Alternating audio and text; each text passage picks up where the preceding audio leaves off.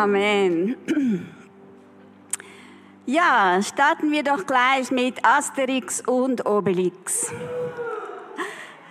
Sie sind doch die dicksten Freunde. Bewohner eines kleinen Dorfes in Gallien. Und dank einem Zaubertrunk vom Miraculix haben sie übermenschliche Kräfte, durch die sie erfolgreich Widerstand leisten gegen ihre Eroberer, die Römer. Aber hast du nicht auch schon mal erfahren, wie schnell das dicke Freundschaft sich in eine verhärtete Feindschaft verwandeln kann? Zeig doch mal, wie das bei Asterix und Obelix aussieht. Genau. Das passiert tatsächlich nicht nur bei Asterix und Obelix, sondern es ist eine grundlegende menschliche Erfahrung. Es passiert auch nicht nur unter Kriminellen und Terroristen, sondern es passiert leider, leider auch unter uns Christen. So viele Beziehungen gehen in die Brüche. So viele, in so vielen Beziehungen werden Bomben und Granaten geschossen. Bei Asterix und Obelix sind es manchmal Wildschweine, die hin und her fliegen.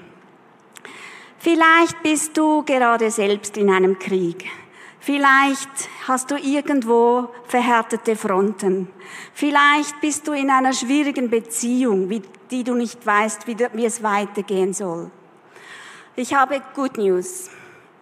Ich habe eine Strategie, wie du aus dem, aus der Feindschaft herauskommst und vielleicht wieder Freunde werden kannst. Der Titel meiner Predigt heißt, übe dich in heimlicher Entrüstung. Sorry, Übersetzer, das ist ein Wortspiel. Es geht, es geht um die innerliche Entrüstung, aber es geht eben auch um Abrüstung. Das ist jetzt die letzte Predigt einer namenlosen Serie. wir haben ihr nie einen Namen gegeben. Aber wir sind, äh, wir wollten eigentlich euch heimlich einer Gehirnwäsche unterziehen. Das habt ihr vielleicht gar nicht gemerkt. Wir haben so, wir haben jeden Sonntag immer wieder über den Glauben gepredigt. Das machen wir ja sowieso. Aber wir wollten vor allem in den letzten Wochen ähm, über die Früchte, über was der Glauben mit uns macht und welche Auswirkungen er hat. Darüber wollten wir reden. Und heute geht es um die Auswirkungen des Glaubens auf unsere Beziehungen. Wie hilft mein Glaube zu gelingenden Beziehungen? Jesus hatte eine Strategie und er nahm sich ganz viel Zeit dafür. Er setzte sich auf einen Berg und da waren wirklich Tausende von Menschen, die ihm zuhörten. Und auf diesem Berg entstand die berühmte Bergpredigt. Das war eigentlich so ein Manifest der Kultur vom Reich Gottes. Hier setzte Jesus neue Werte, neue Normen, neue Maßstäbe für die, für unsere Beziehungen. Er setzte eigentlich eine Gegenkultur. Und das ist gar nicht so einfach. Wir haben hier eine Willkommenskultur. Ich glaube, das ist so ein, eines unserer Markenzeichen. Aber das ist nicht normal. Geh mal in eine andere Kirche. Sehr oft stehst du alleine rum und weißt nicht, mit wem du reden kannst. Aber wir haben bewusst gesagt, nein, wir wollen eine Gegenkultur schaffen. Und genau so hat Jesus es auch gemacht. Lesen wir doch einfach mal den Text aus Matthäus 5, ein paar Verse davon, oder ziemlich viele Verse davon, muss ich sagen. Matthäus 5, Vers 3. Hier setzt Jesus neue Normen, was Glück bedeutet. Glücklich zu preisen sind die, die arm sind vor Gott denn ihnen gehört das Himmelreich. Glücklich zu preisen sind die, die trauern, denn sie werden getröstet werden. Vielleicht trauerst du heute über irgendetwas. Du wirst getröstet werden. Glücklich zu preisen sind die Sanftmütigen, denn sie werden die Erde als Besitz erhalten. Glücklich zu preisen sind die, die nach Gerechtigkeit hungern und dürsten, denn sie werden satt werden. Glücklich zu preisen sind die Barmherzigen, denn sie werden Erbarmen finden.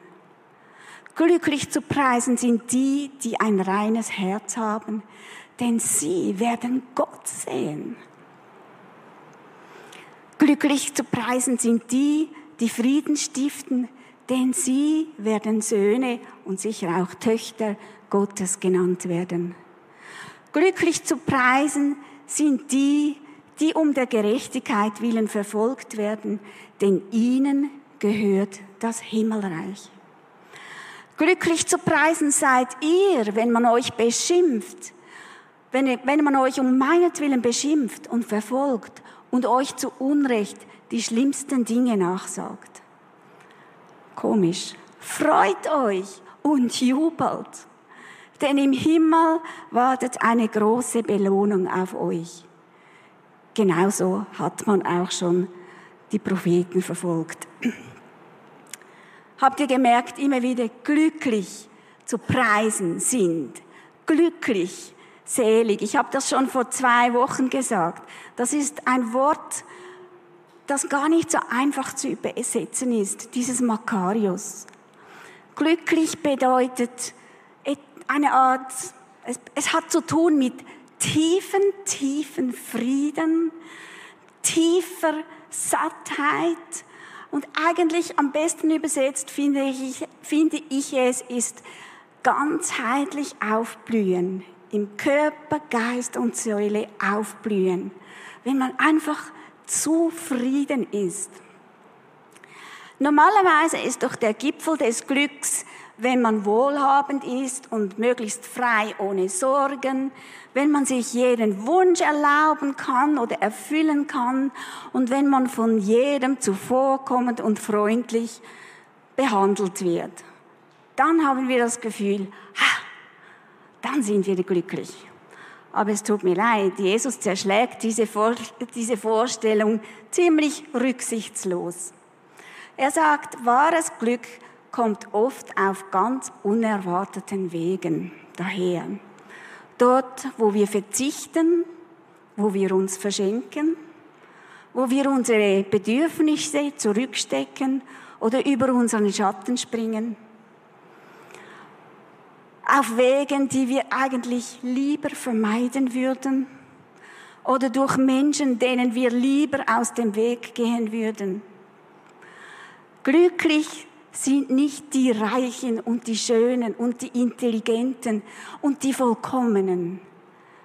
Nicht die auf den Glanzfotos oder auf der Bühne.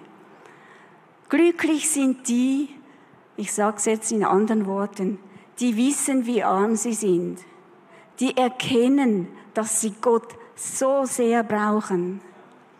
Glücklich sind die, die über den Zustand dieser Welt oder über den eigenen Zustand trauern, die ein zerbrochenes Herz haben, wie diese Welt aussieht und was darin geschieht. Glücklich sind die Freundlichen, Bescheidenen, die, die auf Gewalt verzichten. Oder die, die sich nach Gerechtigkeit sehnen und sich dafür einsetzen. Die echt mitleiden, nicht nur so tun, sondern echt mitleiden und sich dafür einsetzen, dass es anders wird. Die großzügig die Fehler der anderen vergeben. Die sich ein gutes Bewissen wahren und mutig anders leben. Auch alle, die wegen ihrem Glauben belächelt. Bei uns ist es meistens nur belächeln, ein bisschen spotten. Aber es gibt andere, da geht es härter her und zu. Und glücklich sind die, die Frieden stiften, die Versöhnung schaffen, die ihre Zunge im Griff haben, die verbindliche Beziehungen, die treu in verbindlichen Beziehungen sind nicht davonlaufen. Diese Menschen, sagt Jesus, diese sind zu beglückwünschen. Sie stehen ganz zu oberst auf der Hitliste. Und das ist irgendwie ganz konträr zu unserem Denken. Und dann setzt Jesus noch einen oben drauf. Vers 38 und 39. Ihr wisst, dass es heißt Auge um Auge, Zahn um Zahn. So heißt es im Alten Testament. Ich aber sage euch, setzt euch nicht zu Wehr gegen den, der euch etwas Böses antut. Im Gegenteil, wenn dich jemand auf die rechte Backe schlägt, dann halte ihm auch die linke hin.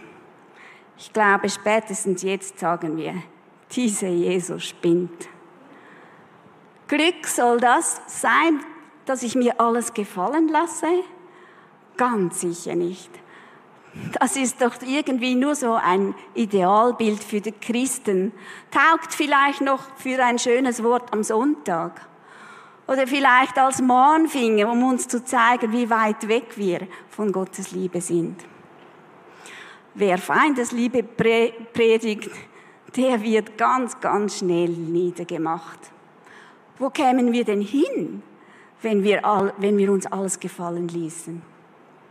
Und so haben wir viele Ausreden, warum gerade in meinem Fall diese Feindesliebe eben nicht passt oder warum sie gerade in deinem Fall nicht passt. Und andere sagen wieder, ach, das betrifft mich gar nicht so recht. Ich habe ja keine Feinde. Ich hasse niemanden und niemand hasst mich. Ja, was ist denn mit diesem blöden Nachbar, der dich immer wieder ärgert, weil er die Musik viel zu laut hat? Und was ist mit dieser Jammersuse, die sich immer wieder an dich klammert und dir die Ohren vollschwatzt? Oder was ist mit diesem Professor, der dich einfach ignoriert und der, der, bei dem du das Gefühl hast, er haut dir immer die Noten unten rein?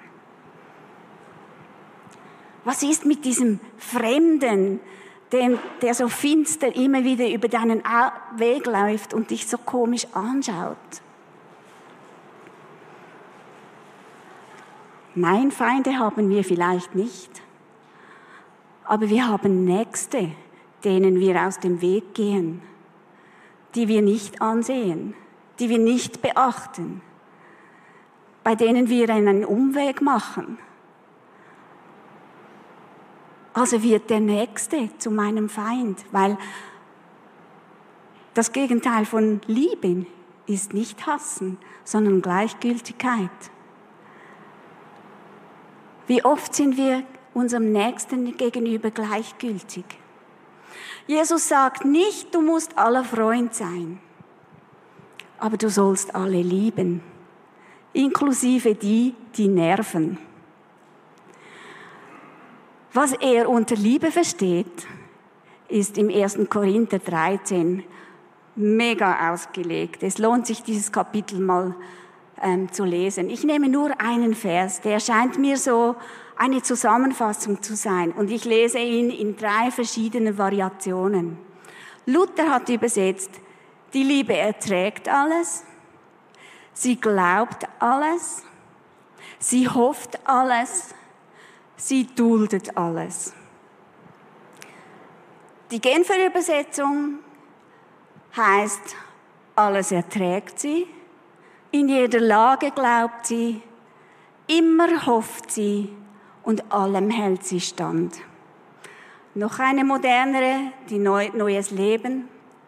Die Liebe erträgt alles, verliert nie den Glauben, bewahrt stets die Hoffnung und bleibt bestehen, was auch geschieht. Wow. Alles tragen heißt, ich nehme es auf meine Schulter. Das Wort, das dort steht, bedeutet auch zudecken. Es heißt ja auch an einer anderen Stelle in, in der Bibel, die Liebe deckt viele Sünden zu. Das heißt nicht so tun, als wären sie nicht da, aber sie nicht an die große Glocke hängen. sich nicht lustig darüber machen, wie es zum Beispiel die Kinder von Noah gemacht haben mit ihrem Vater, als er nackt im, im Zelt lag, weil er betrunken war. Sie gingen rückwärts raus, sie deckten ihn zu. Nur ein Bruder hat es an die große Glocke gehängt. Sie rechnet Böses nicht zu. Sie vergibt großzügig.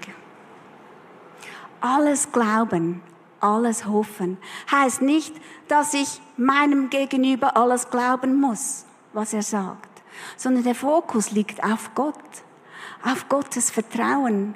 Es geht um Gottvertrauen. Mit Gottes Liebe rechnen. Mit dem Guten im Menschen rechnen, das in jedem Menschen steckt, auch wenn er vielleicht nicht so glaubt wie du. Letztlich hat Gott es in ihn hineingepflanzt. Es gibt in jedem Menschen etwas Gutes. Auch wenn sein Gewissen vielleicht verzerrt ist oder nicht so richtig geeicht ist, wie wir es kennen. Äh, ich rechne mit seinen guten Absichten. Ich schiebe ihm nicht einfach etwas unter. Ich halte, die Liebe hält Ausschau nach dem Guten im Menschen. Sie verlässt den Richterstuhl und geht eher in den Zeugenstand, wo es heißt, Gott, ich will das Gute sehen, ich will das Beste glauben, ich will das Beste über ihn denken. Ich will ihm statt böse Absichten gute Absichten unterschieben. Statt verurteilen, suche ich nach Gründen, mich über ihn zu freuen. Der Glaube und die Hoffnung veranlasst mich, anders abzuwägen allem standhalten, was auch geschieht. Die Liebe, die rechnet eben auch mit der Veränderungskraft von Gott. Und wenn wir sie nicht erleben, so hält sie an der Hoffnung fest bis zuletzt. Sie rechnet damit, dass Gott auch den liebt, den ich nicht so gerne habe der mich nervt. Aber wenn ich mir mal bewusst werde, welches Bild Gott über diesen Menschen hat, dann bekomme auch ich ein neues Bild, eine neue Sicht für diesen Menschen. Wenn ich mit Gott rechne, kann ich auch damit rechnen, dass ich irgendwann belohnt werde. Nicht immer gleich, aber irgendwann, weil die Liebe wird immer belohnt. Ja, Jesus setzt hier wirklich eine hohe Messlatte. Sehr hohe Norme. Wer so lieben kann, einen solchen Lebensstil auf Dauer leben kann, wer kann das überhaupt? Geht das? Nicht ohne Zaubertrank. Auch wir brauchen einen Zaubertrank. Solche Liebe ist eigentlich übermenschlich. Sie passt nicht zu uns, aber sie passt zu Gott. Der Zaubertrank ist seine Liebe, ausgegossen in mein Herz. Das griechische Wort, das hier für Liebe verwendet wird, hat nichts mit Romantik zu tun, nichts mit sich anbieten oder sich alles gefallen lassen sondern mit Liebe, die nicht mit dem Bösen rechnet, die nicht sagt, so wie du mir, mache ich dir. Die Liebe, die mit Gottes Gegenwart und mit seiner Kraft und mit seiner Liebe rechnet. Das hat nichts mit Nachgeben zu tun oder weich, weich machen. Man kann den Aufruf von Jesus auch als besondere Aktion von Widerstand anschauen. Als listige Strategie, so wie die Gallier. Als legales Entrüsten. Ich darf mich entrüsten, aber gleichzeitig kann ich den Feind entrüsten. Und das still und heimlich mit diesem Zaubertrank dafür sorgen, dass er die Waffen streckt, dass ihm der Boden der Feindschaft unter den Füßen weggezogen wird. Wie das geht?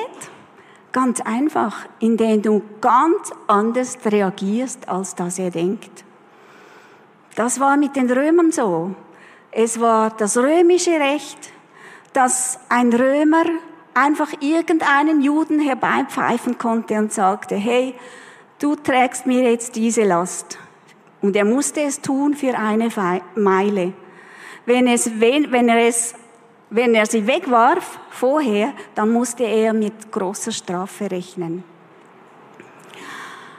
Aber wenn er diesen Frondienst absichtlich noch eine Meile dazu tut, wer weiß, dann entsteht vielleicht unterwegs ein Gespräch und die Fronten verhärten sich.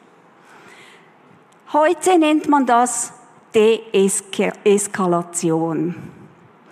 Und ich habe per Zufall im Internet gefunden, dass wenn man zum Beispiel, wenn man mit Gewalt bedroht wird, wenn man dem anderen sie sagt, anstatt du, sie, das überrascht so sehr, dass manchmal, dass es manchmal hilft, die Gewalt wieder herunterzunehmen. Also es ist eine heimliche Entrüstungsstrategie. Die Liebe. Ich kann aus einem Beispiel aus unserem Leben erzählen. Wir hatten in, unserer Familie, in unserem engen Umfeld bei jemandem per Zufall etwas aufgedeckt. Und was das ähm, für Folgen hatte, war für uns absolut nicht absehbar. Plötzlich wurden wir zu Feinden. Wir wurden verleugnet, es wurden Lügen über uns verbreitet. Ich vor allem, ich wurde bedroht, verbal schwer bedroht. Ich bekam wirklich richtig Angst. Aber eigentlich war diese Person uns so nah, dass wir auch, dass wir in diesem Spannungsfeld waren. Ja, wir müssen doch auch lieben. Wir sind Christen. Wir, wir haben doch das Gebot zu lieben. Wir, ehrlich gesagt, wir wussten nicht mehr, was zu tun. Wir haben wirklich zu Gott geschrien und haben auch um Weisheit gebetet. gebetet.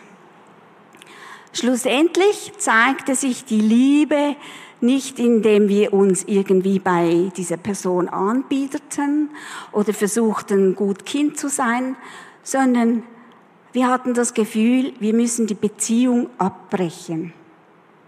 Aber nicht, damit dieser dann verletzt ist, erst recht, sondern wir hatten die Hoffnung, wenn wir die Beziehung abbrechen, dann tun wir ihm weh. Wir treffen ihn tief im Herzen, aber vielleicht, vielleicht bringt das ja diese Person wieder zur Besinnung. Und ich darf sagen, das ist tatsächlich passiert. Wir hatten nachher, es kam nie so zu einer recht, richtigen Versöhnung, aber die Beziehung, nachdem die andere Person wieder so versucht hat, bei uns die Beziehung wieder anzuknüpfen, da konnten wir wirklich auf, darauf einsteigen und sagen, ja, da gehen wir weiter. Also Liebe, unterschätze nie die Kraft der Liebe. Und Liebe kann manchmal hart aussehen, heißt nicht immer einfach schöne Augen machen, sondern es kann manchmal harte Gnade sein, sagt C.S. Lewis. Es gibt aber auch eine schöne Zusage von Jesus. Die steht auch in der Bergpredigt. Er hat gesagt, ihr seid das Salz der Erde. Wenn ihr so liebt, wenn ihr so glaubt, dann seid ihr das Salz der Erde. Wenn jedoch das Salz seine Kraft verliert, womit soll man sie ihm wiedergeben? Es taugt zu nichts anderem mehr, als weggeworfen und von den Leuten zertreten zu werden. König David besaß diese Salzkraft und er bewahrte sie in allen seinen Herausforderungen. Er war zuerst der Jüngste in einer großen Familie. Schließlich wurde er Hirte und war geübt in Einsamkeit und in Gefahren. Und er war auch geübt mit Worship, mit, Worship, mit Liedersingen und mit Steinen werfen. Und er war auch ein Gesalbter. Er wurde nämlich in seinen jungen Jahren zum König gesalbt. Aber komisch, er wurde nicht auf den Thron geführt, sondern in die Schule der Demut. Dann hatte er zwar einen Aufstieg immerhin zum Laufburschen für seine Brüder und unterwegs hat er wieder einen Bären erledigt, aber diesmal war es nicht ein menschlicher, der hieß Goliath. Und als Folge davon wurde er zu einem Nationalhelden. Saul, der existierende König, der besaß diese Salzkraft nicht. Der war von Gottes Willen total abgerückt und war verrückt geworden. David kam auf den Hof dieses verrückten Königs und spielte ihm Lieder, obwohl er eigentlich wusste, dass er selbst auf diesem Thron sein müsste. Aber Saul schob ihm böse Absichten unter und darum warf er Speere. Das ist ja schließlich das Recht eines Machthabers, Speere zu werfen. Aber in dem Maß, wie der König immer verrückter wurde, hat David immer mehr erkannt, ich stehe unter der Autorität Gottes. Vielleicht fragst du dich, echt jetzt? Wo ist denn da die Autorität? Er, er sollte doch der König sein. Wie soll das gehen? Ich glaube, der Feind Saul war Gottes Weg, um aus David einen echten, wahren König zu machen. Einen, der die Prüfungen in der Schule der Demut bestand. Einer, der auf Machtgehabe verzichten konnte. Einer, der keinen Thron und keine Bühne brauchte, um zu wissen, wer er war ein wahrer König, einer nach dem Herzen Gottes. Manchmal denken wir doch so, der Feind klopft an unsere Türe, um uns zu bekriegen. Aber manchmal sind das genau die Gelegenheiten, die Gott nutzt, um uns zu trainieren. Was, noch, was nach Opposition aussieht, ist manchmal die Gelegenheit, unser Gottesvertrauen zu stärken. Ja, das braucht manchmal Zeit, bis wir das trainiert haben. Das geht nicht immer so schnell. Saul warf mit Speeren, aber David fragte, was kann man tun, damit man nicht zur Zielscheibe wird? Die Antwort für uns ist doch klar. Ja, den Speer zurückwerfen. Lass dir doch das nicht gefallen. Wehr dich gegen das Unrecht. Das macht ein echter König. Zeig ihm, wer du bist. Das wäre doch die Antwort. Übe dich im Speerwerfen. Zeige ihm, wer der Stärkere ist. Aber David war nicht so. David war anders. Er warf die Speere nicht zurück und er fertigte auch keine eigene Speere an. Er wich ihnen lediglich aus und tat so, als sähe er die Speere nicht. Er war so geübt in dieser heimlichen Entrüstung. Er wusste, durch Liebe und Glauben bleibt man von einem Speer unberührt, selbst dann, wenn er mein Herz durchbohrt. Lieben und Glauben bewahrt uns vor Speeren, selbst wenn sie unseren Herz durchbohren. Wir haben eine Strategie. Lieb, unterschätze nie die Kraft der Liebe. Lasst uns aufstehen. Ich glaube, es gibt einige von euch, die irgendwo verletzt sind und vielleicht mit geballten Fäusten dastehen, die noch nicht vergeben haben, die noch nicht diese Liebe in sich spüren, die den Glauben noch nicht haben, dass es gut kommen kann. Vielleicht hast du solche Menschen in deinem Leben. Lasst uns einfach beten. Hör hinein, in dich hinein. Was hat Gott dir zu sagen? Wo legt er den Finger auf?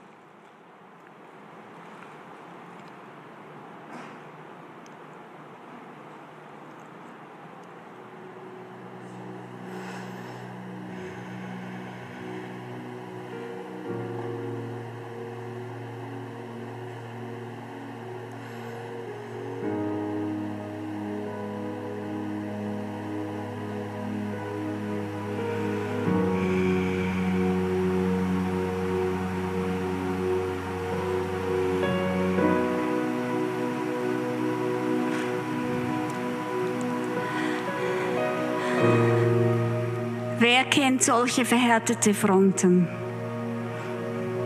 Streck doch kurz die Hand auf. Ich würde gerne nachher für dich beten.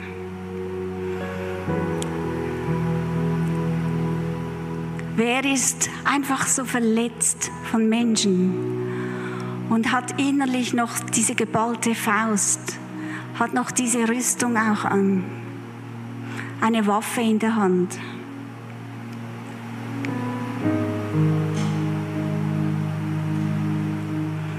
Wo sind Menschen? Wer hat Menschen in seinem Leben, die euch einfach immer wieder das Leben schwer machen? Halte einfach deine Hand hoch. Wir werden nachher ganz bewusst dafür beten, dass die Liebe siegt.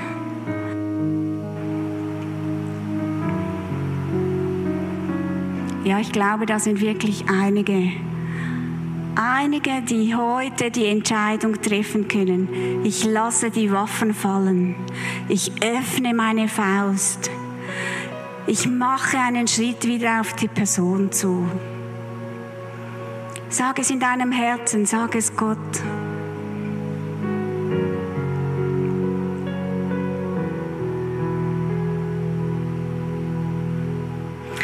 Danke, Jesus, von ganzem Herzen, dass wir nicht aus uns heraus lieben müssen.